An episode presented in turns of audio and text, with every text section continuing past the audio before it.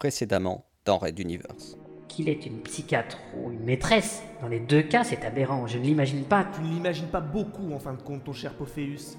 Ralato, est-ce que tu te rends compte de tout ce que l'on a effleuré ou découvert sur lui ces dernières semaines? Son implication dans la révolution et peut-être dans la mort du roi, le trafic de lithium et de nuages de miel, cette association avec les souriants, ses contacts avec Monsieur R, la flotte de guerre en construction et maintenant cette psychiatre?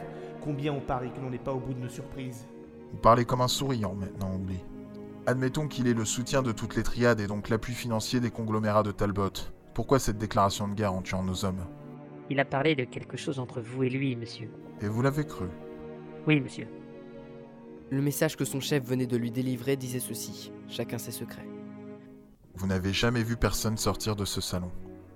Vous me laissez régler nos comptes avec Air et vous vous occupez de ce traître de Carmack.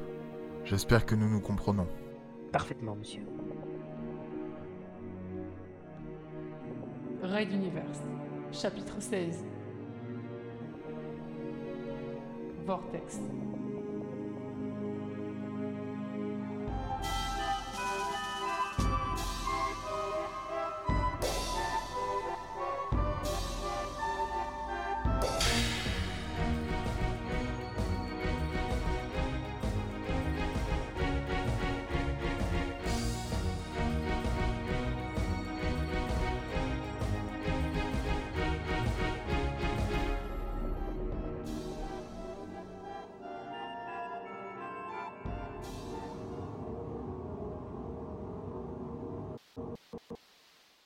Huitième épisode.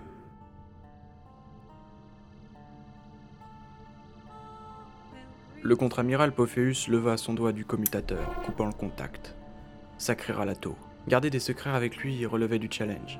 Certes, le jeune officier n'avait pas encore pris l'entière dimension de ce que préparait le ministère de la Sécurité, mais les pièces du puzzle commençaient à s'accumuler et il flairait quelque chose. Quoique.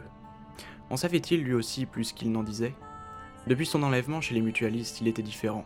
Plus renfermé sur lui-même, mais redoutablement plus efficace également de l'aveu même de ses rapports de mission. Ophéus se laissa aller dans son fauteuil, observant fixement le dossier contenant le résumé de son officier sur la péripétie dans les mines de Talbot. Oui, redoutablement efficace. Trop. Pour que les triades lui lâchent ce secret, c'est qu'il leur avait probablement fait très mal, et sans doute définitivement brouillé les relations avec les affaires mentales et la communauté souriante. Tant pis. Ils avaient déclaré la guerre les premiers en assassinant des agents du contre-amiral et Ralato n'avait en fin de compte que tiré un fil indirectement lié à son enquête pour découvrir le trafic de lithium et de nuages de miel. De toute façon, Ophéus n'avait plus besoin de fonds d'une matière première pour sa flotte. Les premiers appareils étaient déjà en cours de rodage et les gros croiseurs appareilleraient dans quelques semaines. Le ministre se fera fort de se fournir ailleurs pour combler le manque à gagner, probablement chez les contrebandiers de tout poil qui pullulent dans l'espace de Materwan. Mais cela l'amena à se poser une question autrement plus perfide.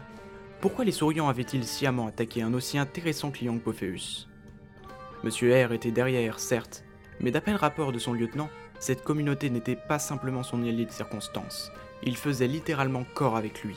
Dans l'addendum secret posé à côté du rapport principal, Ralato relatait les confidences du rival du ministre sur la révolution Castix, la pénétration des universités mentales par de jeunes souriants et leur maîtrise poussée des pouvoirs psychiques.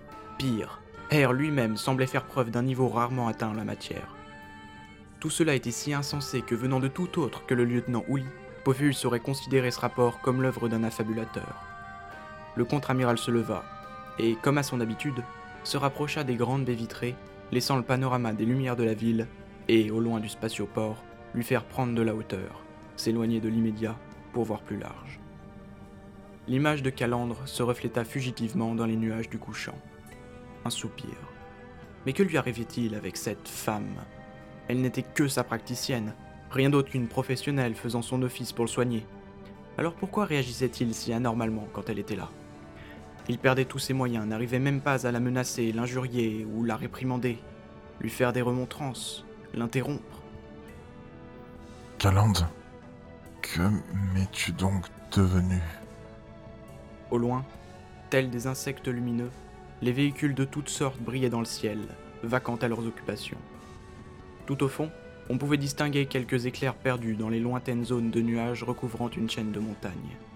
Les Amalaches, là où Ralato avait été fait prisonnier. Cela le ramena à la triste réalité, et à une nouvelle question, une de plus. Pourquoi le contact des affaires mentales avait-il poussé un cri de ralliement mutualiste? Son lieutenant avait parfaitement expliqué la logique de l'implant mental qu'il avait utilisé. Mais cela n'expliquait en rien cette réaction, sinon par la traîtrise de celui-ci. L'agent spécial Paul n'était pas une merveille, pour ne pas dire un raté. Mais c'était lui que Pophéus avait justement choisi pour cette mission, car si le corrompu y trouvait un avantage, il saurait manœuvrer au mieux des intérêts du contre-amiral et servirait parfaitement d'interface avec les triades. L'opération avait été un succès jusqu'à ce que tout déraille, et que Air ne mette ses menaces à exécution, que les souriants ne se retournent contre lui, et que Paul ne le trahisse. Peut-être trahissait-il depuis plus longtemps?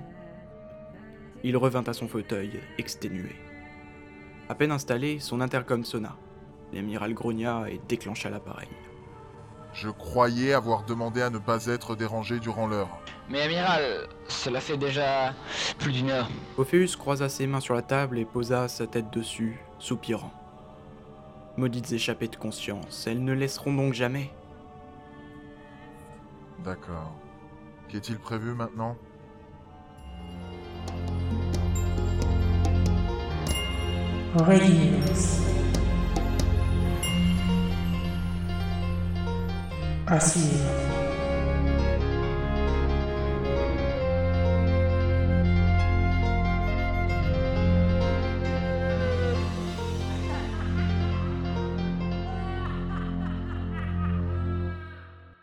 Retrouvez les musiques originales, les chapitres complets et les livres numériques de la saga sur reduniverse.fr.